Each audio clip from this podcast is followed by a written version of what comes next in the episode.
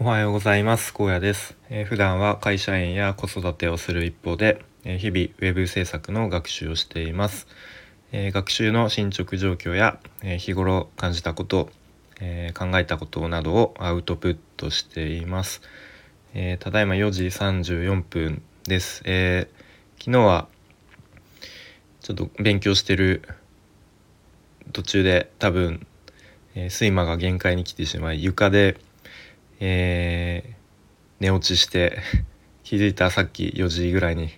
起きましたっていう朝を迎えております。ちょっと今日は何だろう内容薄い感じで、まあ、サクッと撮っていきたいと思います。今日はですねと、まあ、いろんな人の考え方とか価値観を知るっていうことって大事だなっていう、うん、まあ当たり前っちゃ当たり前なんですけどそんな話をしたいと思います。でと結構最近、まあ、僕にとっては最近なんですけどなんかしんどかったら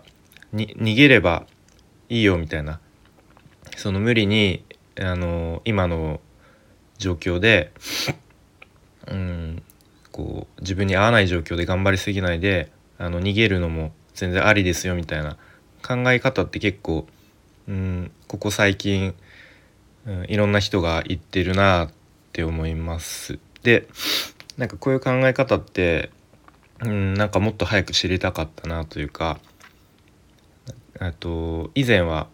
逆にこう自分の置かれてる環境で頑張るべきみたいなでなんかその今逃げたらこうなんだろう負けみたいなこう次のあの行った場所でもきっと成功しないよみたいななんかこう、うん、与えられた環境で頑張って結果をまずは出すべきみたいななんかそういう価値観がうん知らず知らずのうちにこう僕の中に根付いていったように思います。まあ、でも最近はさっき言ったように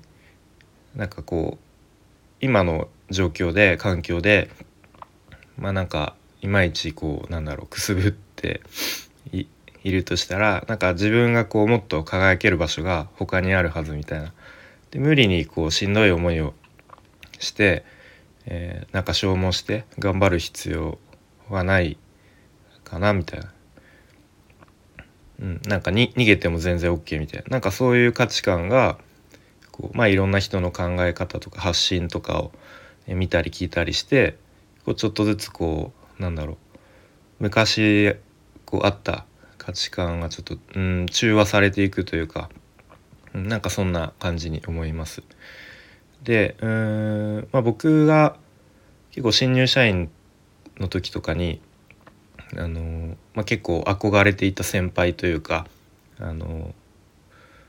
まあ、こういうふうに仕事できるようになりたいなみたいな人がいて結構その人のあのなんだろう背中を追いかけていたというか、まあ、そんな感じだったんですけど、まあ、もしかしたらそういう価値観もその背中を追いかける人からあの受ける影響とかも大きいんで結構こう誰をあの参考誰をこう参考にするかっていうか誰の背中を追いかけるかでまあなんかそういうのって結構大きく影響を受けるのかなというふうに思いますね。なので、ま、できるだけこう一人の人だけではなくなんかいろんな人の意見とか考えとかそれはその実際のあの例えば職場とかだったらあの、まあ、先輩とか上司とかだったりまあ、またその、とまあ、いわゆるインフルエンサーとかでもいいのかもしれないですけれども、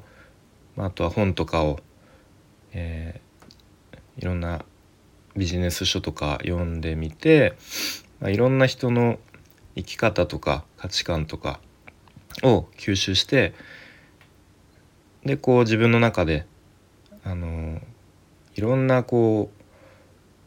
うあの可能性というか考え方とかをな、えー、つく 構築していくのが大事なのかなと思いますね。なんか朝だから頭が いまいち回んないです。まあ、ただしなんか思考停止でこう誰かの意見とか考えをそのまま自分で丸ごと実行してしまうっていうのはまあそれはそれで危険かなと思って例えば結構あのよく言われてるのがなんか電話を急にしてくるやつはとはもう仕事しないみたいな。まあなんかホリエモンとかも言ってると思うんですけど結構いろんな人ももう電話してくんなよ急にみたいな。感じで言ってると思うんですけどそれをそのまま確かになみたいな。こう相手の時間を奪うのは良くないことだみたいな感じで。で実際に自分も明日から、まあ、今日から急に仕事中にかかってきた電話に出ないみたいなことになると、まあ、それはそれちょっと、うん、違うのかなと。まあ、僕の場合で言うとあの外勤の、まあ、いわいわゆる営業職なので、まあ、あの会社から支給された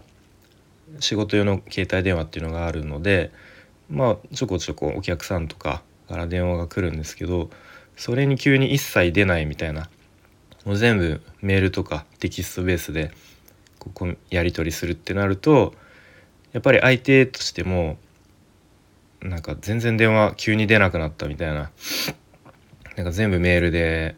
要件が来るみたいななるとちょっと不快な思いをさせることもあると思うので、まあ、そこは、まあ、状況に応じてというか、まあ、通り自分に取り入れること、まあ、そういう考えもあるけど、まあ、自分の場合は、まあ、ちょっと違うかなみたいな感じで、えー、取取捨選択するのが良いのかなっていうふうに思います。ということで今日は、まあ、いろんな人の考え方価値観を知ることって大事だよなという話をしてきました。それでは今日も良い一日にしていきましょう。